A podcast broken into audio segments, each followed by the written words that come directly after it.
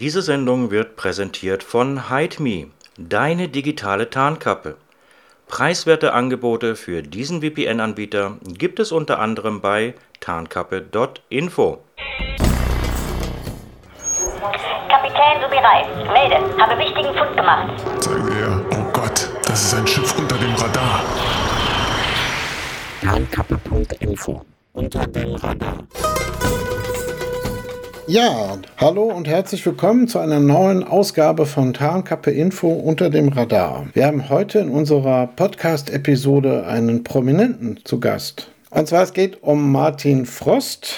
Der nennt sich selber The One oder nannte sich und war Betreiber vom Untergrund Online-Handelsplatz Wall Street Market. Und ihr wart online laut Wikipedia von März 2016 bis Mai 2019. Aber ich würde vorschlagen, du stellst dich einfach mal selber vor. Also Name, Beruf, Hobbys, Familienstand, damit die Leute sich mal einen Eindruck von dir machen können. Da hast du mir einen Ton verschlagen, weil du mich prominent nennst. Ja, sehr gerne. Also mein Name ist Martin Frost und wie der Lars schon gesagt hat, ist es so, dass ich zusammen mit drei, mit zwei Mittätern einen der größten Darknet-Marktplätze aufgebaut und geleitet habe. Das Ganze bis zum April 2019 tatsächlich. Da wurde ich dann verhaftet, meine Mittäter auch. Mittlerweile haben wir auch unsere Urteile, aber da können wir ja später ein bisschen mehr zu reden. Und eigentlich komme ich aus relativ normalen Verhältnissen. Also ich bin geboren in Stuttgart, wir sind aufs Land gezogen mit meinen Eltern. Ich habe ein gutes Elternhaus, keine Probleme gehabt, hatte eine ziemlich gute Kindheit, habe dann Schule gemacht, war bei der Bundeswehr, habe eine Ausbildung gemacht in einem großen Betrieb in Stuttgart, war da auch zehn Jahre angestellt. Allerdings war es bei mir immer so, dass ich eine ziemliche Affinität hatte zu Internet, zu IT-Themen und habe schon mit 14, 15 angefangen, so meine ersten Webseiten zu machen. Und das war dann schlussendlich, wenn man sich diesen Lebenslauf jetzt mal rückblickend anguckt, auch so der Einstieg eigentlich in das, was dann später passiert ist. Und du bist Vater und verheiratet, wenn ich das richtig in Erinnerung habe. Ich bin Vater, genau, von einem Sohn, der ist sechs Jahre alt. Ich bin nicht verheiratet tatsächlich. Wir sind aber zwölf Jahre zusammen, meine Freundin und ich. Oh, das ist sehr lang. Ja, du bist tatsächlich, hattest du im Vorgespräch erzählt, das fand ich extrem witzig, ausgerechnet über Gulli kommen, an das Thema gekommen. Wie bist du denn an Gulli gekommen?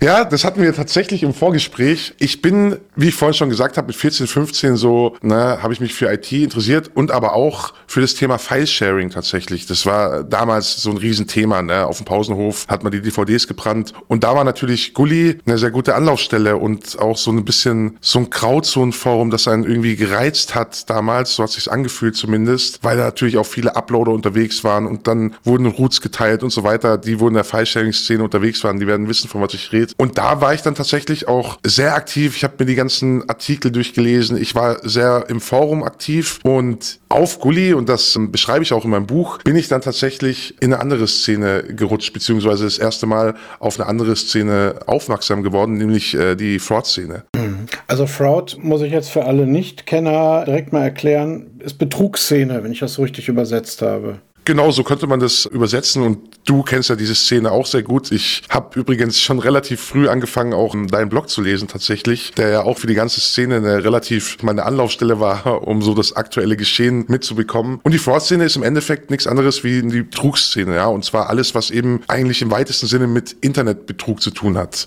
Phishing, Filling, Kreditkartenbetrug, alles, was das Repertoire so hergibt. Und auch da gibt's natürlich auch einen Teil, der sich mit Malware beschäftigt oder auch ähm, Drogen tatsächlich. Auch sowas wird da gehandelt.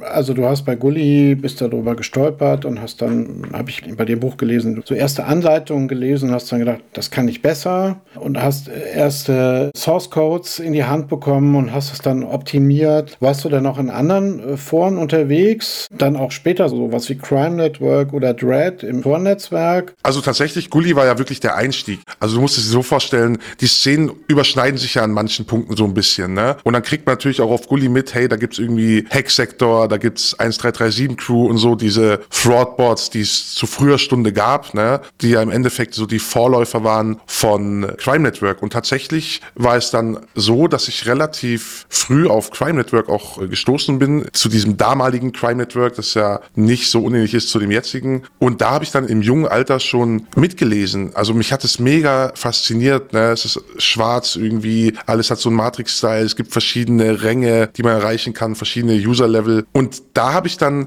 relativ früh da sehr, sehr lange und intensiv mitgelesen. Ich habe mir die Tutorials irgendwie angeguckt. Ne? Du kennst es ja, da gibt's immer eine Tutorial-Section, sieht man sich die Tutorials rein und dann über die Zeit verliert man auch so ein bisschen diese Angst und den Respekt vor diesen illegalen Themen, weil man sich einfach lange da drin bewegt und dann knüpft man auch erste Kontakte, man setzt selber so erste Phishing-Skripte irgendwie auf, lokal und geht immer mehr in diese Thematik rein. Dread übrigens gab es ja damals noch gar nicht und diese Darkness-Szene, dass ich mich mit dem Thema Darknet auseinandergesetzt habe, das kam viel, viel später. Mhm. Also war alles im Clearnet. Alles im Clearnet, ja. Das ist ja auch immer das, was die Leute, ne, die denken immer irgendwie Illegalität, Kreditkartenbetrug, Phishing, das ist alles irgendwie jeder assoziiert ist mit dem Darknet. In Wirklichkeit ist es aber so, dass wir das natürlich alles auch im Clearnet finden. Und gerade die Fraud-Szene ist im Clearnet ja deutlich stärker als im Darknet und ist ja auch, sag ich mal, im Clearnet geboren, wenn man das so nennen will. Ja, ich denke, das liegt viel auch an der Berichterstattung in den Medien, wo das immer wieder herausgehoben wird. Darknet, verschlüsselte Netzwerke und geheim und böse. Und du hast ja auch schon einige Erfahrungen Erfahrung mit verschiedenen Redakteuren gehabt, so mit denen ich gesprochen habe, die über mich Kontakte haben wollten, hatte ich dann oft das Gefühl, boah, die haben sich da mal zehn Minuten eingelesen und dann ging's los. Also was mich an diesen Crowdforen, was ich da auch interessant finde, ja, es ist so eine Parallelgesellschaft, die irgendwie unter der Oberfläche passiert. Keiner sieht das von außen. Kaum jemand ahnt, was da so abgeht. Und die haben auch so ihr eigenes Vokabular und ihre eigenen Abkürzungen. Also auch ich muss heute noch oft nachgucken, was bedeutet das denn jetzt überhaupt? Ne? Was will er mir sagen? Für die ist das tagtäglich normal. Die gucken dann blöd, wenn ich das nicht sofort weiß. Aber was mir auch mir echt auf den Keks geht, gerade so Crime Market oder Crime Network, ist dieses kindische Gehabe. Ich weiß nicht, ob dir das auch so aufgefallen ist, aber jeder hat den längsten und jeder ist der größte und oh, fürchterlich. Ja, jetzt wird die Szene mich wieder hassen, aber das sehe ich ähnlich und das ist tatsächlich so ich nehme mich da gar nicht raus. Ich war da ja auch Teil davon und war auch nicht anders unterwegs, aber die Szene ist sehr, sehr arrogant und irgendwie auch so ein Schwanzvergleich immer. Ne? Ja, es ist ja so. Ich, ich habe die Webseite defaced, ich habe so und so viel Kreditkarten gefischt und damals gab es auf Crime Network tatsächlich auch noch ein, das musst du dir mal vorstellen, Teamspeak-Server und da ging das genauso. Ne? Alle krass, alle heftig unterwegs und im Endeffekt ist es aber so, dass die Szene halt sehr, sehr jung ist. Ne? Also so mit den Leuten, mit denen ich rede, das ist echt, das fängt bei 14 an und geht so bis 21 und so, sag ich mal, die Älteren sind da gar nicht mehr so krass vertreten und ich glaube auch das ist ein Grund, warum die Szene eben auch so ein bisschen ähm, nach außen diese Arroganz ausstrahlt und das alles als Spiel sehen und die Behörden können uns doch eh nichts. Schlussendlich ist es aber ganz oft ein Irrtum. Ne? Meinst du, das liegt am Alter oder ist das die Bildung, die da eine Rolle spielt? Ich glaube, das liegt tatsächlich zum einen am Alter und zum anderen einfach, weil die Szene so ist und ich glaube, die Menschen, wenn die in eine Community, in ein Umfeld kommen. Ne? Das ist ja genauso wie, sage ich mal, mit Dialekten. Man passt sich irgendwie an. Und ich glaube auch in diesem Crime Network zum Beispiel und anderen Fraudboards ist es so, man passt sich diesen Gegebenheiten, glaube ich, an. Und gerade als junger Mensch, weil man ja gefallen möchte und vielleicht auch noch seine Identität noch nicht so richtig gefunden hat, habe ich genauso gemacht damals. Und dann passt man sich an und dann übernimmt man eben diesen Stil, sage ich mal. Ja, aber das passt doch gar nicht zu dir. Also, so schätze ich dich überhaupt nicht ein von den Gesprächen und was ich so bisher mitbekommen habe. Du bist ein ganz anderer Mensch als das, was gang und gäbe ist, sage ich mal. Ne? Also ich erlebe dich als sehr reflektiert und erwachsen und jemand, der viel nachdenkt und nicht einfach irgendwas raushaut und der das auch gar nicht nötig hat, zu zeigen, ey, ich bin der Beste, Größte und was auch immer. Ja, aber man lernt das, glaube ich, auch mit der Zeit. Ne? Ich habe halt diese ganze Sache durch und ich hatte aber auch meine Phase, auch in der Szene, wo ich eben auch genau diese Rhetorik gefahren habe. Ne? Du bist jung, du willst dich beweisen, du denkst, das gehört irgendwie dazu. Es fühlt sich alles wie ein Spiel an, keiner kann dir was. Ich glaube, bei mir ist es halt jetzt jetzt so, weil ich wirklich auch aktiv mich damit auseinandergesetzt habe, was habe ich eigentlich damals gemacht? Ist es richtig? Kann es gut sein? Ich habe mal reflektiert und dann auch natürlich die ekligen Sachen gesehen. Ne? Das macht man aber während der Zeit nicht. Und ich glaube auch als Jugendlicher oder auch als junger Erwachsener fällt es einem deutlich schwieriger, sich mal auf einen anderen Stuhl zu setzen und sich selber objektiv zu bewerten. Ich glaube, also ich habe diese Eigenschaft erst später bekommen. Mhm. Dann hast du dann angefangen, du hast die Quellcodes angeguckt, hast selber was programmiert und dann kommt ja irgendwann so der Moment, dann brichst du das Gesetz. Und bewusst war dir das wahrscheinlich in dem Moment nicht. Kommt das dann irgendwann später oder spielt das dann keine Rolle mehr? Ist das dann egal? Weil Gesetze sind nur, keine Ahnung, für die Schwachen oder die, die keine Ahnung haben. Ich glaube, das ist so eine Mischung aus vielen Faktoren. Zum einen, und das sage ich auch immer in meinen Präventionsverträgen, ist es natürlich die Distanz zur Tat. Ne? Weil du einfach, so wie wir jetzt, wir sitzen hier vorm Rechner, wir haben beide wahrscheinlich einen Kaffee und was zu trinken. Und genauso habt ja auch ich und viele andere, die in der Szene unterwegs sind ähm, mein Mittäter, hochkriminelle Sachen begangen, Straftaten im Internet, die auch Konsequenzen haben für andere Leute. Ne? Wenn wir jetzt an Fraud denken zum Beispiel, kann eine alleinziehende Mutter vielleicht ihrem Kind kein Weihnachtsgeschenk kaufen. Ne? Das hat sehr viele Konsequenzen. Du musst dich aber mit den Konsequenzen nicht auseinandersetzen, weil du die Konsequenzen nicht siehst. Ich vergleiche das immer gerne mit so einem Drohnenpiloten, der so eine Predator-Drohne fliegt. Der sitzt in Rammstein, hat ein Display, hat einen Joystick, drückt auf den Knopf, irgendwo am anderen Ende der Welt sind zehn Menschen gestorben. Wenn du dem jetzt aber diese zehn Menschen hinstellst und eine Pistole in die Hand drückst, dann glaube ich nicht, dass er abdrücken wird. Obwohl die Konsequenz genau dieselbe ist. Aber aber er sieht direkt die Konsequenz aus seinem Handeln. Und das ist, glaube ich, das, was es Cyberkriminellen oder Fraudlern ne, ähm, oder auch uns sehr einfach macht, diese Taten zu nehmen und das alles in so eine Schublade zu schieben und da gar nicht mehr drüber nachdenken zu müssen, weil man muss sich ja nicht damit auseinandersetzen. Du siehst es ja nicht direkt. Mhm. Ich glaube, man verdrängt das auch. Man will da, glaube ich, gar nicht drüber nachdenken. Nee, man will da nicht. Und dieses Setup Internet macht es sehr einfach. Ich hätte jetzt eher an so einen Bomberpiloten im Zweiten Weltkrieg gedacht, der über einer Großstadt fliegt, unten gehen die Bombenschächte auf, der sieht unten ja, ein paar Blitze und Feuer und mehr kriegt er da oben ja gar nicht mit. Also der Drohnenpilot sieht ja wenigstens noch die Explosion im Detail von der Drohne, wenn dann die Rakete einschlägt. Und ich glaube, im Zweiten Weltkrieg waren die noch ein Stück weiter weg oder noch schlimmer, hier Hiroshima. Na, so. Und was habt ihr denn eigentlich beim Wall Street Market anders gemacht? Gab es ein Alleinstellungsmerkmal oder wie erklärst du dir den enormen Erfolg? Also auch dieser Erfolg hängt natürlich von mehreren Faktoren ab. Ob ich das jetzt im Nachhinein als persönlichen Erfolg werten will, das steht auf einem anderen Blatt, aber rein monetär und geschäftlich ist der Marktplatz natürlich sehr, sehr groß geworden. Wir hatten tatsächlich damals, als wir uns dann damit beschäftigt hatten, wie gesagt, meine beiden Mittäter hatte ich eben in dieser Fraud-Szene kennengelernt. Wir waren auch schon länger in Kontakt über Chabba eben. Ne? Und wir haben damals uns diese Marktplätze angeguckt, die es gab. Ne? Dream Market, Alpha Bay, Hansa Market damals und so weiter. Und wir haben gesehen, hey, das ist technisch alles gar nicht so krass gemacht, ne? Das können wir besser. Und mit dieser Erwartung, mit dieser Haltung sind wir dann rangegangen und haben erstmal lokal natürlich diesen Marktplatz aufgesetzt. Und wir hatten schon USPs, also Alleinstellungsmerkmale. Zum einen, die meisten Marktplätze funktionieren eben nach einem Deposit-System. Das heißt, man hinterlegt Geld auf diesen Marktplatz. Du bekommst eine Bitcoin-Wallet, du zahlst da erstmal ein, hast dann Guthaben und mit diesem Guthaben kannst du einkaufen. Hat natürlich eine Schwachstelle, wenn der Marktplatz offline geht oder ein Exit-Scam macht, dann ist die Kohle weg. Wir haben das Ganze anders gemacht. Wir hatten kein Guthabensystem, also wir haben kein User-Guthaben verwaltet in dem Sinn, sondern wir haben für jeden Handel, der aufgemacht wurde, eine extra Bitcoin-Adresse erstellt. Und dann hat der Käufer eben genau den Betrag, den dieser Handel jetzt kostet, diese fünf Gramm Gras zum Beispiel, hat er überwiesen auf die Wallet, dann hat der Verkäufer verschickt und dann hat der Verkäufer eben, wenn der Kunde gesagt hat, jo, ist angekommen, äh, den Button gedrückt hat, dann ging das direkt an den Verkäufer raus, minus eben unsere Provision. Das war ein Alleinstellungsmerkmal.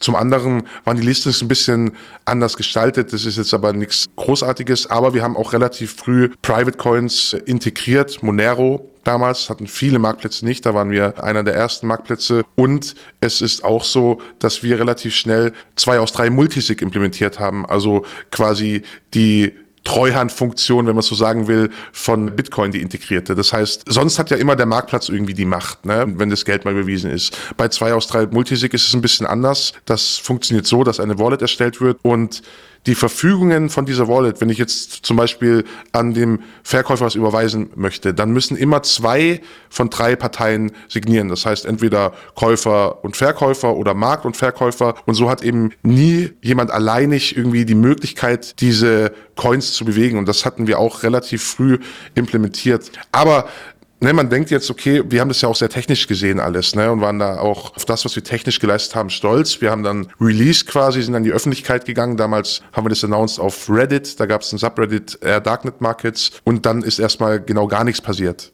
Warum? Ja, und das ist eben genau das, ne. Man denkt natürlich, wenn man jetzt was technisch besser macht und so weiter, dann wechseln die Leute. Aber ich glaube, der Markt funktioniert gar nicht so viel anders wie in der echten Welt, ne. Wenn du jetzt sagst, ich mache ein Ebay neues, die Funktionen sind besser, aber kein Mensch wird da hingehen, weil die Menschen Gewohnheitstier sind und weil eben diese Marktplätze und vor allem jetzt in der Darknet-Szene Trust haben. Ja, das heißt, die Leute kaufen da, die wissen, das funktioniert, die Käufer und Verkäufer fühlen sich sicher. Warum sollten die jetzt wechseln? Die wissen nicht, wer ist dieser Player, weil natürlich alles ist anonym. Du kannst jetzt nicht sagen, hier, ich guck mal ins Impressum und mache eine Anzeige, wenn meine Drogen nicht kommen. Und ich glaube, das ist der Hauptgrund, warum Wall Street Market am Anfang tatsächlich gar nicht viel Geld gebracht hat. Also ganz im Gegenteil, wenn man die Arbeitszeit gegenrechnet, da würden sehr wenige für aufstehen. Das hat sich dann aber im Verlauf schon deutlich geändert. Aber du hast das ja auch anfangs erstmal gemacht, so, ich nehme an, dass es für dich einfach eine Herausforderung war und beschreibst dich im Buch ja auch als Perfektionisten und der das Optimum abliefern wollte. Und das war, glaube ich, erstmal so anfangs deine Motivation, oder? Anfangs, und ich glaube, da kann ich auch für meine beiden Mittäter reden, war das tatsächlich eher diese technische Herausforderung, das besser zu machen, ein cooles Produkt abzuliefern liefern, das technisch funktioniert. Ne? Du musst dir vorstellen, so ein Marktplatz, da sind ja viele Sachen. Da ist ein Login-System, du hast einen eigenen Bitcoin-Server, das muss alles funktionieren. Da müssen sehr viele Zahnräder ineinander greifen und da waren wir schon stolz drauf. Und wir haben es am Anfang wirklich technisch gesehen und hatten auch nicht diese Erwartung, dass wir irgendwann mal Millionen machen werden damit. Ne? Das hätten wir zu dem Zeitpunkt, als wir released hätten, niemals gedacht. Und zu dem Zeitpunkt hat auch Geld wirklich, das war nicht die Hauptmotivation. Natürlich willst du mit so einem Marktplatz auch Geld verdienen. Klar, ne? ist ja darauf ausgelegt auch irgendwie. Sonst hätten wir auch sagen können, okay, äh, wir nehmen keine Provision, alles for free. Ne? So ist es nicht. Natürlich wollten wir uns diese Möglichkeit offen lassen und da Geld verdienen. Es ist aber nicht die Hauptmotivation gewesen und ich war auch nie darauf angewiesen. Ich habe immer gutes Geld verdient in meinem Job, also überdurchschnittlich. Später allerdings hat dann natürlich Geld eine Rolle gespielt, nämlich dann, als es auf einmal angefangen hat, dass da richtig viele User gekommen sind und natürlich damit dann auch die Umsätze. Ne? Wie viele Monate hast du denn da reingesteckt? Also es ist so, dass wir ungefähr sechs Monate entwickelt haben. Ich bin nicht der Hauptentwickler gewesen, das war der jüngste Mittäter, der da hauptsächlich programmiert hat tatsächlich. Und das ist aber alles, also auch ohne Framework und ohne irgendwie von anderen was geholt zu haben, das ist alles quasi durch uns entwickelt worden. From scratch quasi. Ja, der DDoS-Schutz ist natürlich auch ein Riesenthema, weil die Konkurrenten sich gerne gegenseitig aus der Bahn werfen. Was habt ihr da gemacht? Habt ihr irgendwas Besonderes euch einfallen lassen? Capture-Abfrage? Naja, es ist natürlich so, DDoS im Darknet ist schon immer ein Thema, jetzt ja aktuell auch gerade. Brandheiß war sehr lange offline wegen DDoS, ist jetzt wieder online gekommen, ist wieder offline. Alphabay hatte Probleme, ist verschwunden, viele andere Marktplätze. Und auch damals war das natürlich ein Riesenthema. Zum Anfang ist es aber natürlich so gewesen, als wir noch keinen großen Traffic haben,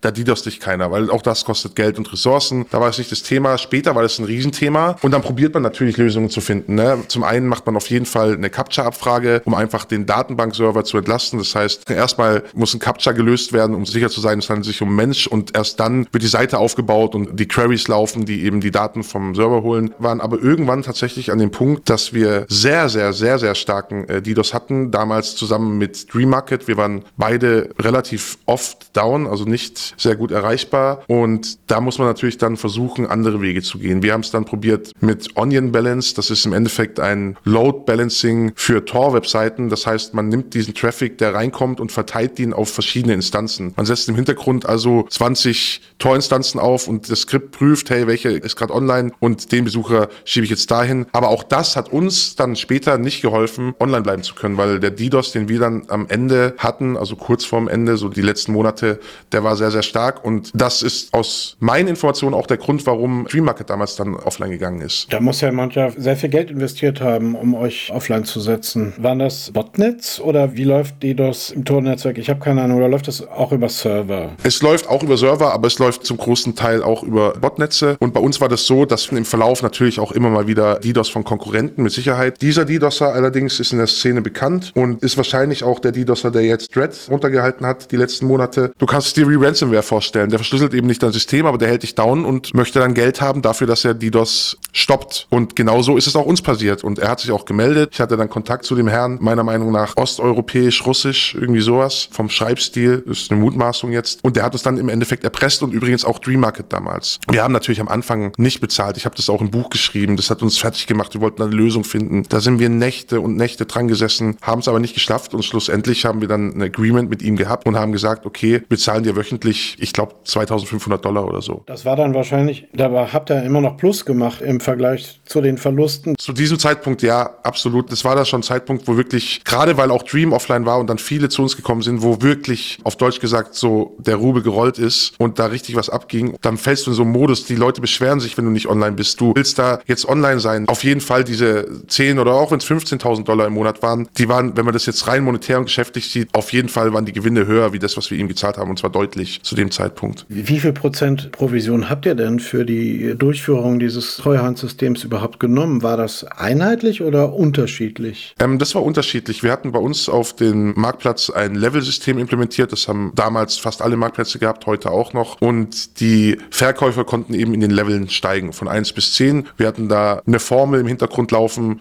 Da hat eine Rolle gespielt, wie viel haben die verkauft, wie sind die Bewertungen und so weiter. Und dadurch konnten die dann quasi in neue Level kommen. Und ich müsste jetzt lügen, angefangen hat das Ganze bei 5,8 Prozent ungefähr und die Level 10 Vendoren haben dann nur noch 1,6 Prozent gezahlt ungefähr Provision. Das ist dann quasi mit jedem Level, in dem du aufgestiegen bist, ist die Provision gesunken. Mhm. Ja, ja, ihr hattet natürlich auch ein Interesse mit etablierten Händlern, also Vendoren, äh, zusammenzuarbeiten und ihr habt die dann quasi dadurch belohnt für ihre Zuverlässigkeit. Genau, ja die werden dann durch den Marktplatz, durch das Skript, ne, durch die Experience Points im Endeffekt belohnt, dadurch, dass sie lange verkauft haben, viel verkauft haben und dann eben als Resultat auch weniger Provision abgezogen bekommen von ihrem Gewinn. Das ist witzig, das ist äh, fast wie bei Amazon.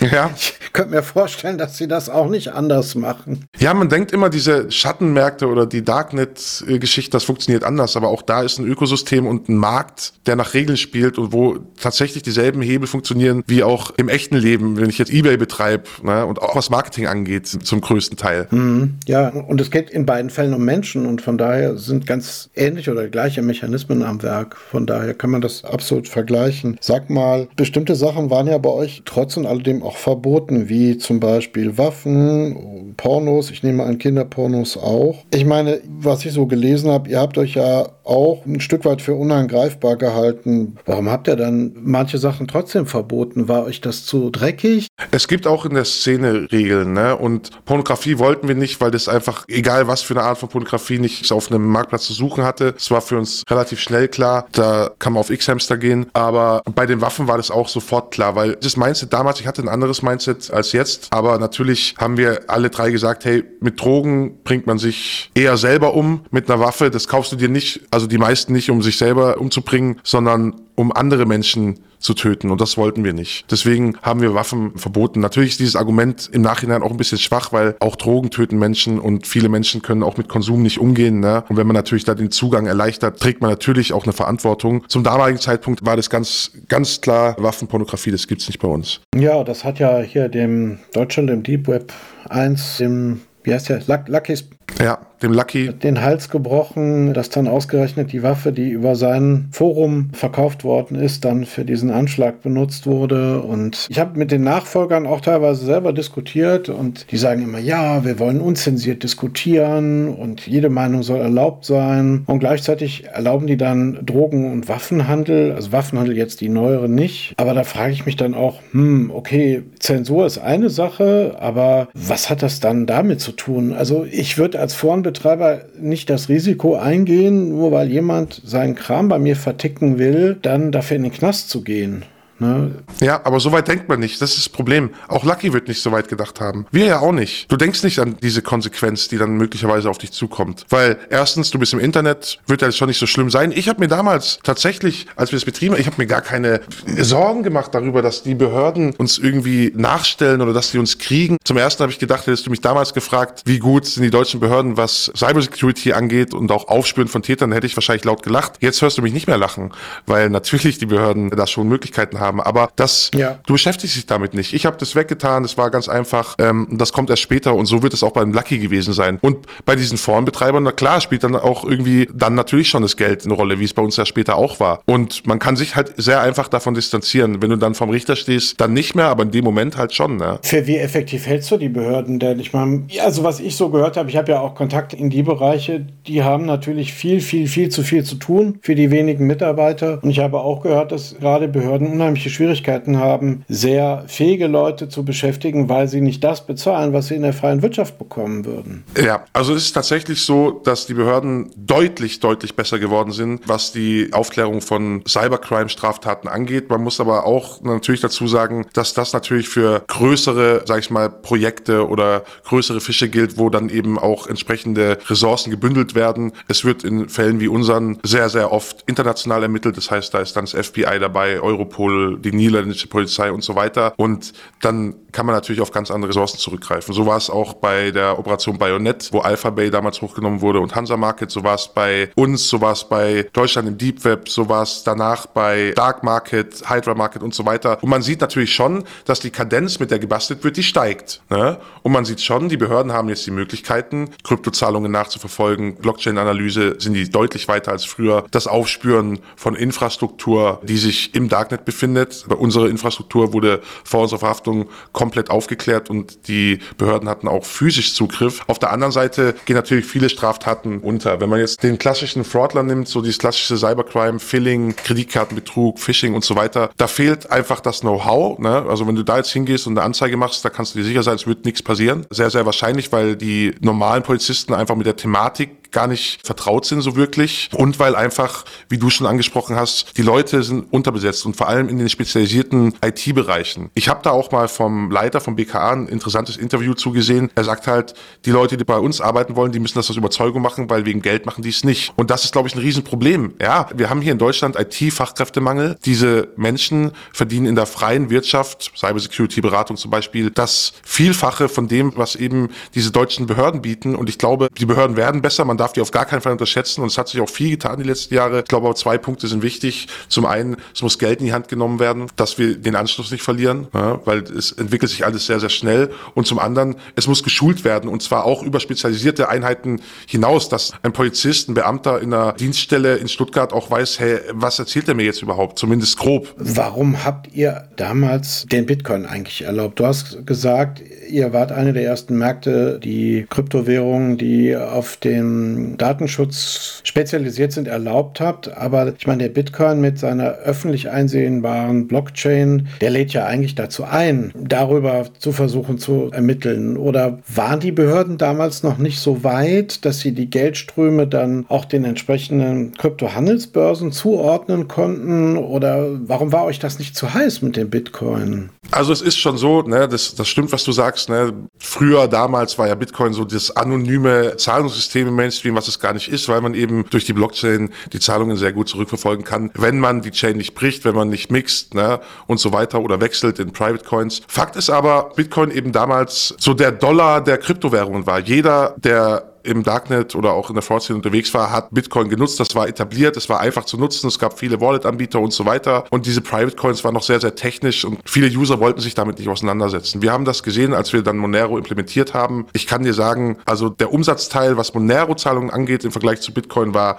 verschwindend gering. Das war im einstelligen Prozentbereich und zwar im unteren. Okay, das heißt, ihr hättet dann im Umkehrschluss dann auch auf 99 Prozent der Kunden verzichtet, wenn ihr komplett umgestellt hättet. Das wurde nicht angenommen durch die Leute, ne? weil natürlich, wie überall, man nimmt das, was man kennt, was einfach ist, das war der Bitcoin. Aber wenn man dann dafür auf die meisten Kunden verzichten müsste, will man das natürlich nicht freiwillig machen. Punkt eins, Punkt zwei, das mit dem Bitcoin-Tumblern, also diese, diese Bitcoin-Mix-Dienste, die versprechen immer alle ganz viel, aber du weißt halt nie, mit wie viel Aufwand sind die wirklich gemischt worden. Ne? Das, wie willst du das kontrollieren? Geht nicht. Also ne, auch wieder so eine scheinbare Sicherheit, die einem da ein Stück weit verkauft wird. Es gibt sicherlich auch welche, die das mit mehr Aufwand machen, aber du brauchst ja eigentlich auch eine große Menge an weißen Bitcoin, um die dann mit anderen zu mischen. Und das kostet die Betreiber dann schon einiges. Mit Sicherheit, ja. Mittlerweile gibt es ja Monero-Only Marketplaces und gab es ja auch damals immer wieder. Die sind aber alle tatsächlich, hatten die Probleme und sind zum großen Teil auch gescheitert dann. War ja auch nicht für die Zwecke konzipiert. Ne? Obwohl das natürlich aus einer rein, sage ich mal, Tätersicht oder Einkäufer- und Verkäufersicht natürlich der bessere Weg ist, weil Coin wie Monero oder Priftcoin oder wie sie alle heißen, natürlich deutlich sicherer sind und nicht tracebar stand jetzt. Gut, die Aussage ist auch nicht ganz verkehrt. Ganz genau, oder sind die überhaupt gemischt? Du kannst es halt sehr, sehr schlecht nachvollziehen. Ja, ist richtig. Ja, und das kostet natürlich auch immer, Mixen ist nicht umsonst, das kostet Prozente, das schmälert dann den Gewinn von den Verkäufern. Natürlich gibt es Möglichkeiten, das zu machen, aber ich will ja natürlich jetzt auch keine Anleitung irgendwie geben. Fakt ist aber, dass Bitcoin allein von der Architektur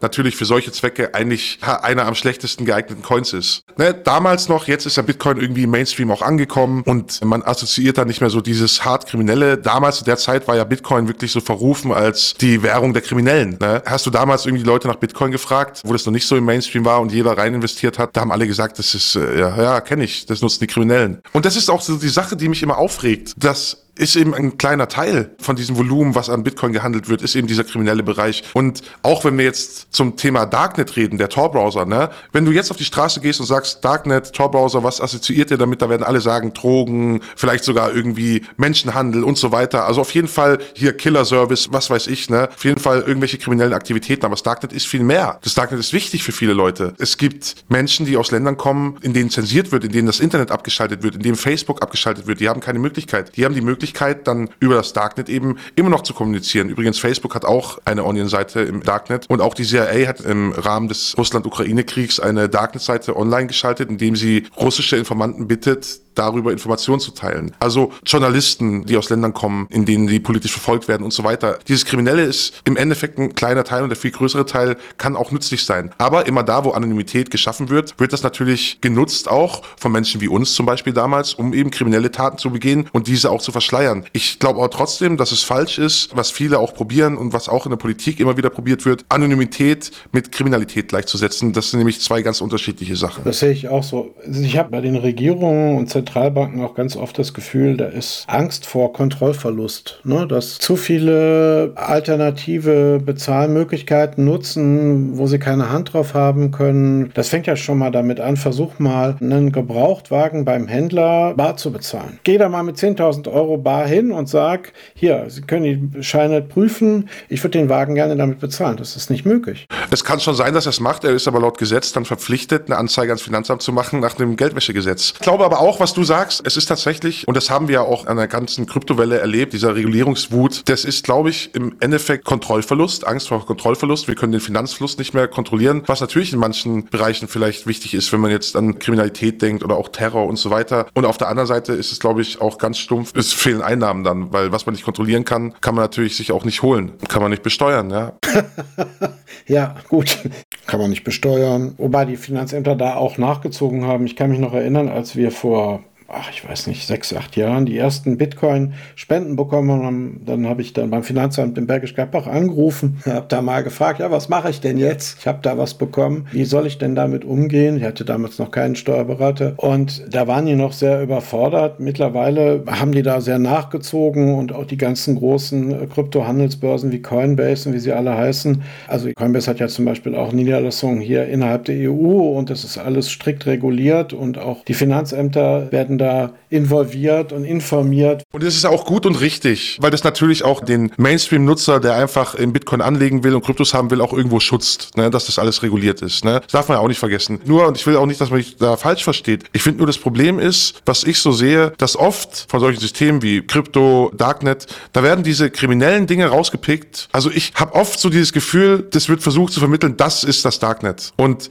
deswegen müssen wir regulieren. Ne? Und das wird dann immer so vorgeschoben, um noch mehr zu zu regulieren, um Leute noch gelesener zu machen. Ne? Wenn wir jetzt an die Chatkontrolle denken zum Beispiel. Ich finde sowas dann schon schwierig, weil gerade wenn wir jetzt, Chatkontrolle ist ein sehr gutes Beispiel, ist ja genau dieser Vorwand, Terrorbekämpfung, Kriminalität und so, ist ja eine edle Sache an sich. Das Problem ist aber, dahinter sitzt ein Algorithmus und dieser Algorithmus fleckt im schlechtesten Teil, äh, wenn es dumm läuft, von dir äh, ein Nacktbild, das du deiner Freundin sendest oder andersrum. Das heißt, wir können uns gar nicht mehr sicher sein, wenn das gefleckt ist, wird sich das ein Mitarbeiter angucken. Ein Mensch. Das heißt, und das finde ich schon ein bisschen bedenklich tatsächlich. Und ich finde auch nach wie vor, und ich glaube, da gehen wir gerade ein bisschen weg davor, dass Privatsphäre, Datenschutz und auch Anonymität sollte ein Recht sein von jedem. Ja, ja. Ja, ich habe auch oft das Gefühl, dass die Leute, die das fordern, eigentlich gar keine Ahnung haben, welche Probleme es dabei auch geben kann, was du gerade halt beschrieben hast. Und es geht wirklich immer mehr in Richtung, wir wollen alles kontrollieren, aber auch, ich verliere die Kontrolle über mein eigenes Smartphone. Ja, also das nimmt man mir auch immer mehr weg. Du hast gesagt, die hatten damals physischen Zugriff auf eure Server. Standen die denn innerhalb der EU oder wo habt ihr die damals deponiert, wenn ich fragen darf? Also unsere Server standen beim Cyber Cyberbanker tatsächlich. Und der Cyberbanker war ja ein sehr bekannter Hoster in der Szene auch. Bulletproof Hoster, das heißt, du wurdest nicht gekickt, es durfte so ziemlich alles dort gehostet werden. Die selber hatten das beworben als No Matter What Service, also egal was ist, die Server bleiben online. Und der Anbieter war sehr bekannt in der Szene. Und du konntest tatsächlich übers Clearnet dir einfach da Server bestellen, ne, über eine E-Mail, hast dann Bitcoin bezahlt. Und wir sind immer davon ausgegangen, dass die Server in den Niederlanden stehen. Die hatten auch eine niederländische Domain und auch unsere Server hatten übrigens niederländische IPs. Schlussendlich kam aber raus, das wussten wir dann aber erst, nachdem wir verhaftet wurden und dann auch die Verhandlung gegangen hat, dass die Server in Traben-Trabach gestanden sind, in dieser alten NATO-Kaserne. Da war der Cyberbanker dann tatsächlich und eben in Deutschland. Und bei uns war das so, noch vor dem Bust von Cyberbanker haben die Behörden uns eben komplett aufgeklärt. Unsere Personen, unsere Serverinfrastruktur,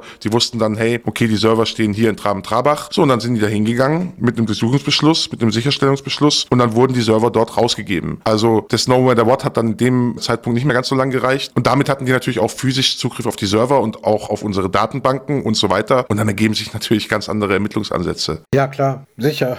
Es ist leichtes, euch das dann auch nachzuweisen, was auf den Servern de facto passiert ist. Ganz genau. Und dann kann man natürlich auch abgleichen, wenn man schon Vermutungen hat und sagt, oh, der muss dabei sein. Wann macht der seinen Rechner an? Wann geht der nach Hause? Wann lockt sich hier ein Admin ein und so weiter? Ich bin mir auch sicher, dass die auch natürlich bei uns das gerne noch hätten weiterlaufen lassen als Honeypot. Ah, okay. Ja, genau. Und dann habt ihr ja den Exit-Scam geplant. Wie ist es denn überhaupt dazu gekommen? Hattet ihr alle keinen Bock mehr? Oder ist es euch das zu heiß geworden? Oder wie kam es dazu? Also, wir haben ja eingangs über den DDoS geredet, ne? Und das war tatsächlich die Zeit, wo der DDoS war, wo der uns getroffen, Dream Market. Dream Market ist dann offline gegangen. Hatte erstmal eine Nachricht, dass der Marktplatz geschlossen wird. Es wird einen Nachfolge geben, den gab es nie. Die sind offline gegangen wegen dem DDoS. Das weiß ich von dem DDoSer. Die wollten nicht zahlen. Und dann zu diesem Zeitpunkt ist es so gewesen, dass natürlich dann alle zu uns gekommen sind. Und wir hatten dann nicht mehr das Problem DDoS, sondern wir hatten das Problem viel zu viele User, Server überlastet, viel zu viel Arbeit. Einer ist vorher dann ausgestiegen von uns drei, gesagt, er hört auf. Wir waren dann zu zweit im Endeffekt. Und dann hat man noch irgendwie probiert, Moderatoren einzustellen und so weiter. Aber es wurde dann einfach zu viel. Und wir haben über diese ganzen, ja, ich will jetzt nicht heulen, das hört sich jetzt so an, ne? Oh Gott, ich arme. Aber du arbeitest halt wirklich sehr, sehr viel, ne? Und es ist dann auch eine Belastung. Und wir haben dann gesagt, nee, jetzt reicht's, wir wollen nicht mehr weiter. Aber man muss natürlich dann dazu sagen, dann haben wir die absolut unehrenhafte Entscheidung getroffen, Geld fristieren. Wenn wir jetzt aufhören, dann nehmen wir noch alles mit und machen diesen Exit-Scam. Was haben wir also gemacht? Wir haben die Einzahlungen weiter haben aber nicht weiter an die Verkäufer ausgezahlt, sodass sich was anhäuft und wollten dann eben diesen Exit-Scam durchführen. Das hat dann aber die Behörden auf den Plan gerufen, weil die gedacht haben, oh, die wollen sich absetzen, die wollen abhauen. Die wollen abhauen. Mhm. Und dann ist ja auch dieser Zugriff äh, gekommen. Man könnte jetzt im Nachhinein sagen, auch wenn wir das nicht gewollt hatten und auch wenn es eine scheiß Aktion war, dass das vielleicht für viele auch das Glück war, weil natürlich die Behörden dann nicht so lange diesen Marktplatz laufen lassen können und beobachten, weil dann eben der Zugriff stattgefunden hat. Wir haben aber diesen Exit-Scam durchgeführt und haben die Kohle dann auch im ersten Moment komplett mitgenommen. Ja. Okay, ich verstehe, ja. Gut, ich meine, du kannst natürlich auch nicht alle Arbeiten an alle möglichen Leute verteilen. Du musst denen ja auch vertrauen können und Vertrauen muss das auch aufbauen erst im Laufe der Zeit. Ja, und genau. Du musst es auch aufbauen. Du brauchst dann ein Moderationspanel. Ne? Du musst dann restriktieren, was kann der Moderator, was kann der nicht. Wir hatten damals nur ein Admin-Panel. Wir waren ja zu dritt. Da konnte jeder alles quasi machen. Das kannst du natürlich bei irgendeinem Moderator dann nicht machen. Das heißt, du musst ihm erstmal ein Panel basteln, wo restriktiert ist, wo er nur bestimmte Sachen machen kann, wie Tickets bearbeiten, irgendwie Konflikte lösen, sowas. Ne? Gier frisst Hirn. Das ist ein gutes Thema. Ganz aktuell Shiny Flakes. Also ich habe mir die Doku bei Netflix auch angeguckt und ich will jetzt nicht nicht über ihn lästern, aber der kam mir schon sehr abgehoben vor, unerreichbar. Also er kam mir jetzt nicht wie jemand vor, der geläutert ist und den man gepackt hat. Ne? Also so, so, dich hat es ja so richtig eiskalt erwischt, als du verhaftet worden bist. Du hast dann hinterher Depressionen bekommen, steht bei dir im Buch, weil dich hat das richtig runtergezogen und Shiny Flake, so, der wirkte so ganz anders, immer noch ganz oben und ich hatte auch ganz am Schluss der Dokumentation den Eindruck, der lässt das nicht sein. Das ist zu attraktiv so viel Geld in so kurzer Zeit, auch wenn sie ihn schon mal bekommen haben. Aber ich hätte jetzt nicht gedacht, dass er sogar noch, während er noch inhaftiert ist, da weiter aktiv ist. Wie kannst du dir das erklären? Shiny Flakes ist ein sehr, sehr gutes Beispiel dafür, wie die Szene eben funktioniert. Wir haben ja vorhin darüber geredet und das ist ein echt wirklich ein Paradebeispiel von solchen Szene-Usern. Man denkt, man ist unantastbar, man denkt, die Behörden kann eins nicht, man ist irgendwie immer besser als andere. Aber sie hatten ihn ja schon einmal bekommen. Er war ja antastbar. Ja, richtig, genau. Aber er hat gedacht, und das ist ja auch in der Doku rausgekommen, ne, da gab es ja auch so ein bisschen zwischen dem ehemaligen LKA-Chef da und ihm so ein bisschen so ein Beef. Der sagt, ja, wir konnten alles sicherstellen und der hat gesagt, wir haben einfach einen Zettel gefunden mit meinen Passwörtern und deswegen konnten die alles sicherstellen auf meinen Rechnern. Ja, wie kann man so doof sein, einen Zettel unter dem Fußboden verstecken? Warum hat er das nicht im Kopf gemacht? Ja, ich weiß es auch nicht, aber das ist genau das, weil er sich zu sicher war. Und weil man nie denkt, man wird erwischt. Und Shiny Flakes, ich kenne Shiny Flakes tatsächlich auch aus der Szene damals noch. Der war auch auf Crime Network sehr aktiv. Und so wie er sich in der Doku gegeben hat, hat er sich auch in der Szene gegeben. Ne? Das wirst du wahrscheinlich auch mitgekriegt haben. Galt ja auch lange als so Hidden Admin unter Sync damals bei Crime Network. Also hatte Admin-Rechte, hat dann auch jeden gebannt, der irgendwie negativ bewertet hat in seinen Threads und so weiter. Und Shiny Flakes, das ist wirklich so ein Paradebeispiel, weil Shiny Flakes ist absolut kein dummer Mensch. Ich halte den Menschen für sehr intelligent. Nee, der ist hochintelligent, ja. Ich glaube, sein Problem ist einfach diese Überheblichkeit und die Überzeugung, dass Behörden eben nichts können, weil anders kann ich mir nicht vorstellen, wie man nach, ich glaube, er hat auch sieben Jahre damals bekommen oder sechs, wie man dann nach dieser Haft oder während dieser Haft, als er im offenen Vollzug noch ist, auf die Idee kommt, zu sagen, hey, ich mache nochmal einen Drogenshop namens Candy Love, glaube ich, war das jetzt. Jetzt ist es ja so, dass er wieder vor Gericht ist seit Anfang des Jahres in Leipzig, vom Landgericht in Leipzig und wird eben angeklagt wieder wegen Drogenhandel. Und im Laufe des Prozesses ist jetzt auch ein Teilgeständnis erwirkt worden. Das heißt, er hat sich eingelassen zur Sache, hat gesagt, ja, er hat da mit was zu tun gehabt. Er hat aber auch gesagt, ich war nicht der Kopf, sondern ich habe mich lediglich um die Programmierung vom Shop gekümmert.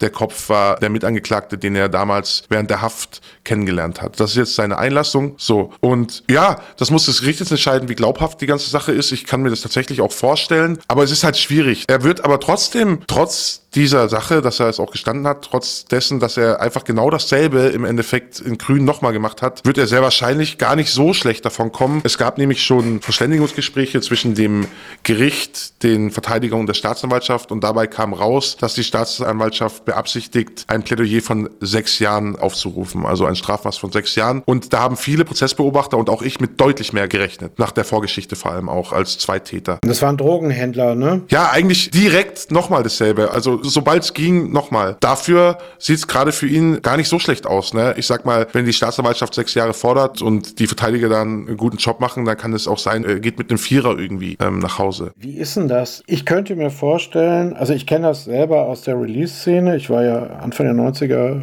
Raubkopierer, wie die GVO die so schön genannt hat. Und bei uns war so das Problem, wer erwischt wurde oder wer aussteigen wollte, also so die meisten sozialen Kontakte, die wir hatten, die hatten wir halt innerhalb der Szene. Also sozial in Anführungsstrichen, weil wir haben ja damals auch nur miteinander getippt oder im Höchstfall telefoniert. Also gesehen hat man sich ja nicht. So, was macht jemand, der den ganzen Tag vorher ja, am Computer gesessen und diese Szenensachen gemacht hatte und die meisten Kontakte kamen halt von dort. Das ist dann alles weg. Wie sieht das in der Fraud-Szene aus? Haben die eine Ausbildung oder wie orientieren die sich dann? Wie schwer ist es dann, wenn man versucht auszusteigen, jetzt egal ob man erwischt wurde oder nicht, ein normales Leben aufzubauen? Und ich glaube, genau das, was du jetzt ansprichst, ist das Problem von vielen aus der Szene, weil man sich eben so committet in diese Szene und dieses soziale Umfeld dann was andere in Vereinen vielleicht haben oder draußen in dieser Szene stattfindet. Und ich glaube, das ist wirklich die Schwierigkeit, dann später zu sagen, ich kapsel mich ab und mache was anderes. Weil natürlich, und das zu der vorherigen Frage, viele haben keine Ausbildung, sondern das ist Learning by Doing. Man eignet sich das selber an, dieses Wissen. Das heißt, du wirst in der freien Wirtschaft erstmal Schwierigkeiten haben, ohne das Blatt Papier da eine Stelle zu bekommen. In Deutschland kannst du das vergessen. Also in den USA wäre das was anderes, aber in Deutschland kannst du das knicken. Leider. Und das ist, glaube ich, auch ein Riesenproblem, weil in der Szene sind Menschen, die vielleicht nicht unbedingt die Ausbildung aus dem Papier haben, aber die sehr, sehr wertvoll sein können für Unternehmen. Auch wenn man im Bereich Malware guckt, ne, Leute, die Trojaner programmieren und so weiter, Thema Cybersecurity, da könnte man sich die Leute holen vielleicht, auch in Richtung Behörden. Und ich glaube aber, das Problem ist tatsächlich zum einen, ne, man braucht das Blatt Papier und zum anderen, man lebt halt in dieser Bubble und will dann vielleicht auch gar nicht irgendwie was anderes machen, bis es vielleicht zu spät ist. Ich bin jetzt einer, ich würde nie wieder in dieser Szene aktiv werden. Ich finde sie trotzdem trotzdem noch interessant. Ist es auch, ja, dass ich selber aktiv werde, nie im Leben. Shiny Flakes zum Beispiel ist da jetzt anders unterwegs und ist da direkt wieder in dieser Bubble, weil das einfach, glaube ich, auch für junge Menschen ein extremer Sog ist und extrem interessant. Und wenn du dir dann wirklich so ein, sag ich mal, in Anführungszeichen soziales Umfeld aufbaust, dann ist es, glaube ich, schwer, sich davon zu lösen. Auch monetär, ne? Sich an mehr Geld zu gewöhnen ist einfach, andersrum ist schwer. Das ist das Problem. Sag mal, haben dir die Behörden denn damals angeboten, dass du bei denen tätig werden könntest gegen eine Strafmilderung oder gab es da keine Angebote? Nee, auch sowas, glaube ich, gibt es in Deutschland so nicht. Kurz und knapp gab es keine Angebote, nee. Hm, okay, hätte ich jetzt gedacht. Also wenn jemand wirklich gut im Programmieren ist. Ja, das ist so eine Frage, die kriegt man immer wieder. Irgendwie haben die Behörden dann nicht dir was angeboten, aber das war bei uns tatsächlich nicht der Fall. Aber wenn sich jemand damit auskennt, dann bist du das. Ja, also wenn ich jemand einstellen will, der wirklich Ahnung von der Szene hat, von den ganzen Vorgängen und auch von den technischen Sicherungsmaßnahmen, wie miteinander kommuniziert wird und und und. Äh, du hast das ja bis ins kleinste Detail durchgespielt. Also wen gibt es eigentlich besser? besseren als jemand, der mitten aus der Szene gekommen ist. Ja, ich glaube aber, vielleicht kann sowas ja nachkommen. Ich glaube aber, es ist halt auch schwierig für die Behörden zu sagen, jo, wir haben jetzt jemanden auf der Gehaltsliste und der kriegt jetzt Strafmilderung und der arbeitet jetzt für uns. Ne? Das musst du ja auch irgendwie argumentieren können. Dann ist wahrscheinlich auch die Sorge da, was hat das für eine Signalwirkung an andere Straftäter und so weiter. Ich glaube, das ist nicht einfach und ich glaube, in Amerika kann sowas eher passieren, aber auch in Ross Ulbricht wurde da sehr hart verknackt und dem hat auch keiner angeboten zu sagen, hey, arbeite für uns. Das stimmt, ja. Ich habe gelesen, du machst Schülerseminare. Finde ich super spannend, habe ich früher auch gemacht, damals als Kino.to hochgenommen worden ist. Damals war das so, als allererstes kam, hey, zeig uns mal, wie man Facebook hackt. Ja, gut, jetzt war der Altersunterschied noch was größer. Ich war damals Mitte 40 und die waren so achte, neunte Klasse. Und was ich damals total krass fand, die haben das Internet ganz anders definiert als ich. Also die waren eigentlich nur auf Facebook. Wie gesagt, es war 2014, ist also auch schon länger her. Facebook ist ja mittlerweile bei den Jüngeren total verpönt, weil die wissen, da sind die Eltern und die Lehrer. Aber so solche Medien wie E-Mail oder FTP oder Webseiten. Also die hatten dann, wenn dann höchstens eine Seite. Die Jungs haben dann die Fußball-News, so die Nachrichten sich angeguckt und das war's. Und ansonsten waren die ausschließlich bei ihrem sozialen Netzwerk und höchstens bei YouTube unterwegs. Wie ist denn das heute? Wie nutzen die denn das Internet? Also man merkt schon, dass es auf jeden Fall anders ist als früher. Ne? Es ist ein bisschen unterschiedlich. Ich würde sagen, die meisten nutzen das Internet sehr casual. Das heißt nicht viel anders wie das, was du gerade beschrieben hast, nur eben mit anderen Medien, eher Instagram, TikTok TikTok und so weiter. Es gibt aber auch immer mehr junge Schüler, die sich wirklich für IT-Themen wie Programmieren, PHP, JavaScript, Python, was weiß ich, interessieren und da auch echt schon Vorwissen haben. Also ich merke das, das wird immer mehr zu damals, als ich Schüler war, ein Riesenunterschied. Hat aber auch natürlich damit zu tun, dass wir jetzt langsam, sogar wir in Deutschland, einfach digitaler werden. Wie schätzt du die Medienkompetenz der heutigen Jugend ein? Also wenn es um den Schutz der eigenen, ja, also dass sie keine Bilder von sich posten und Namen. Vergiss es, gibt's nicht. Also da muss ich sagen, Privatsphäre, Datenschutz und so, da machen sich die jungen Leute null Gedanken. Ne? Es werden über Snapchat Bilder verschickt und nur weil es dann wieder gelöscht wird, denkt man irgendwie, okay, das ist nicht im Netz. Die Mädels schicken irgendwie Bilder an Jungs über Instagram und so weiter. Überall werden Profile erstellt. Mittlerweile bei Steam, was weiß ich, überall kannst du Profile erstellen. Und du gibst ja auch in vielen öffentlichen Profilen, und das sehe ich ganz oft, sehr viel persönliche Datenpreis. Also die meisten Jugendlichen, da suchst du, machst du einmal eine Google-Suche, da weißt du, wo der wohnt, ne? was der so den ganzen Tag macht. Und woran liegt das? Also ich meine, die Eltern sind ja keine Digital Natives und ich denke, viele Lehrer sind auch mit dem Thema überfordert. Was müsste sich denn ändern, damit das besser wird? Aufklärung müsste sich ändern. Und das ist, glaube ich, ein Riesenproblem in Deutschland. Wir haben diese digitale Transformation irgendwie verpasst. Und jetzt kommt es alles auf einmal und keiner kann wirklich damit umgehen. Es prasselt alles auf einen ein. Hier gibt es eine neue Social-Media-Plattform, hier gibt es neue Tools, hier gibt es KI-Tools und so weiter. Und es wird alles sehr auf dieser Konsumebene gesehen und man vergisst dabei diesen Datenschutz. Und ich glaube, da ist eben wichtig, dass man auch in Schulen dieses Thema, wie bewege ich mich im Internet, wie nutze ich Tools, wie gestalte ich meine Privatsphäre online, diese Themen sollten aus meiner Sicht in der Zukunft an Schulen auch unterrichtet werden. Da haben wir aber das nächste Problem, dass die meisten Lehrer eben, wie du gerade gesagt hast, keine Native Digitals sind und eben selber das Problem haben, sich da zurechtzufinden und wie sollen die das dann vermitteln. Und ich glaube, da haben wir auf jeden Fall Nachholbedarf und da ist eigentlich fünf nach zwölf, was in Deutschland die Sache Digitalisierung und auch Aufklärung in dem Bereich angeht. Ja, und es ändert sich ja auch noch ständig was. Ne? Also das mit Thema KI gibt es auch noch nicht Ewigkeiten und die Lehrer müssten eigentlich ständig weitergebildet werden, damit sie up-to-date bleiben. Richtig. aber es passiert nicht. Da ist die Frage, wer außer den Lehrern könnte es machen? Also die Eltern werden es nicht hinkriegen. Ich könnte mir vorstellen, vielen wissen gar nicht, was ihre Kinder da überhaupt machen, am Computer oder am Smartphone. Nein, das wissen die meisten nicht. Nee. Also auch wenn ich in meinen Vorträgen bin, da kristallisiert sich dann schon raus, die Eltern wissen eigentlich gar nicht wirklich, was die Kids da machen und die können es eben auch nicht kontrollieren, weil die mit den Medien zum großen Teil leider nicht umgehen können und das Know-how eben fehlt. Das wird sich aber ändern und zwar mit der Generation von meinem Sohn zum Beispiel. Ich werde natürlich viel besser irgendwie mich da reinfuchsen können, was da auch kommen mag, weil ich eben mit viel mehr Digitalität groß geworden bin als jetzt meine Eltern oder Großeltern. Ja, aber das ist ja noch lange hin, bis die nächste Generation so weit ist. Ja, das ist noch lange hin, ja. Wir müssen da was machen hier in Deutschland, absolut. Und in Deutschland ist halt auch immer so, und das finde ich schade, man sieht gerade im IT, im digitalen Bereich, sieht man neue Tools, neue Ansätze immer oft so als Gefahr und nicht als Chance. Ein gutes Beispiel ist jetzt auch dieses KI-Thema. Anstatt wir das nutzen und uns freuen, dass neue Wege und völlig neue Möglichkeiten aufgemacht werden, denken wir in der EU erstmal über eine Regulierung nach. Wir müssen aber da mitarbeiten, und weil sonst verlieren wir auch in Deutschland den Anschluss, weil sonst machen das andere. Ja, das ist typisch.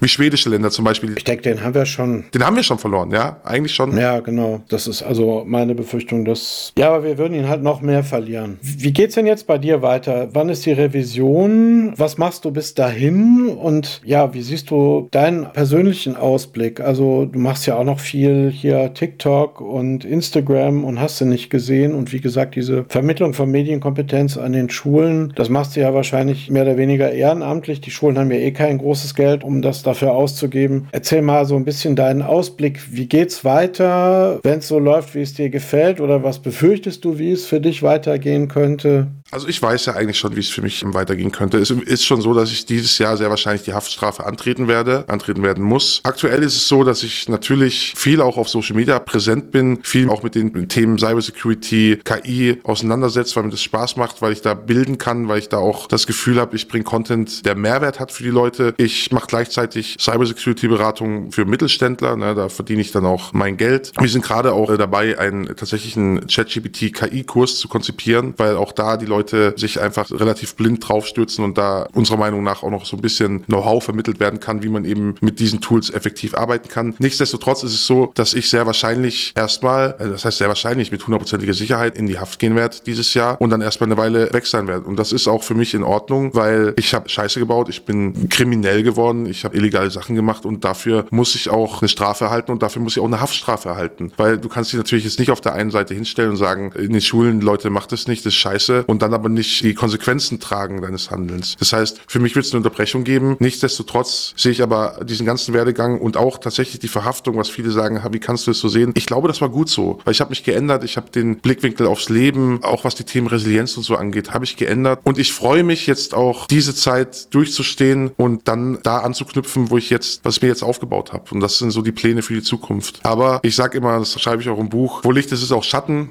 es wird jetzt erstmal noch mal schwerer, bevor es besser wird. Auf jeden Fall. Das Buch heißt übrigens Out of the Dark und wie Martin mir schon verraten hat, ist er großer Falco-Fan. Ich hatte witzigerweise dieses Lied irgendwie im Ohr. Bin ja auch schon ein alter Sack und deswegen bin ich mit Falco mehr oder weniger groß geworden, kann man sagen. Fand ich aber auch sehr passend. Du hattest ja eigentlich auch noch vor, irgendwas mit Wirtschaftsinformatik zu studieren. Kannst du das dann im Gefängnis oder musst du das erstmal verschieben? Gibt es da irgendwie eine Möglichkeit, dass du das von dort aus dann machst, also ohne Präsenzunterricht? Oder hast du da noch keine konkreten Ideen? Doch, ich habe mich da natürlich schon informiert. Es gibt Hochschulen in Deutschland, die das auch anbieten, dass du in der Haft quasi aus einem Fernunterricht studieren kannst. Das möchte ich auf jeden Fall in Angriff nehmen. Das wird dann aber passieren, auch mit der Anwältin und mit der Hilfe von Familien und Freunden, wenn ich drin bin, weil auch sowas muss natürlich beantragt werden und auch sowas wird dir nicht einfach geschenkt, sondern es kommt natürlich darauf an, wie du dich da führst und was auch die Leitung dann der jeweiligen JVA so sagt. Ne? Wenn du dich da nicht benimmst, dann, ja, dann wird dir sowas nicht zuteil, dann kriegst du solche Privilegien einfach nicht. Das möchte ich aber auf jeden Fall machen. Für mich ist wichtig, ich will dann nicht zurückgucken und sagen, hey, ich habe die Zeit einfach abgesessen und verschwendet. Ne? Wir haben dieses eine Leben, sind viele Jahre und ich möchte dann nicht zurückblicken und sagen, jo, du bist dann nur gesessen und hast Fernsehen geguckt oder so. Und das zweite ist, ich möchte auf jeden Fall auch nochmal ein Buch schreiben. Also Out of the Dark war prinzipiell schon von Anfang an als Zweiteiler konzipiert. Out of the Dark und das, der zweite Teil soll dann Into the Light werden, wo man einfach sagt, okay, hier geht es ein bisschen mehr um Resilienz, was ist danach passiert, wie geht das Leben weiter, wie kann man auch, wenn man Scheiße gebaut hat, wenn man wirklich tief fällt, was ja bei uns der Fall war, ne? das hat ja sehr, sehr harte Konsequenzen Konsequenzen, auch finanziell, familiär, zwischenmenschlich, Beziehung und so weiter. Wie kann man wieder raus und wie kriegt man es auch hin, auch wenn man kriminell war und wirklich Scheiße gebaut hat, sein Leben selber wieder auf die Reihe zu kriegen und auch nicht zu zerbrechen an solchen Sachen. Ich denke, ein ganz großer Faktor ist die familiäre Unterstützung und durch Freunde. Kriegst du die? Ja, absolut. Und das ist tatsächlich der allergrößte Faktor. Ich bin sehr dankbar all meinen Freunden, meiner Familie, meiner Freundin vor allem, dass sie natürlich nach dieser ganzen Geschichte noch zu mir stehen, weil ich habe natürlich auch alle angelogen. Das wusste ja keiner. Ne? Und das ist ja auch das, und das möchte ich gerne auch noch jedem mitgeben, der da kriminell unterwegs ist. Ne? Es ist immer einfach, kriminell zu sein und dann vielleicht auch, ne, man kann auch sagen, ich lebe in den Konsequenzen. Das Problem ist, andere müssen mit den Konsequenzen leben und die trifft es viel härter, weil ich gehe ins Gefängnis. Mein Sohn hat aber keinen Vater, der auf ihn aufpassen kann. Meine Freundin hat keinen Freund, der irgendwie jetzt jetzt hier helfen kann, der Geld ranbringen kann. Und meine Mutter leidet, stirbt tausend Tode. Das sind die Menschen, die die Konsequenzen tragen. Und das ist, glaube ich, wichtig, sich das irgendwie ins Gedächtnis zu rufen, wenn man überlegt, sowas zu machen, weil da geht es nicht nur um einen selber. Ja, ich glaube, das ist das perfekte Schlusswort.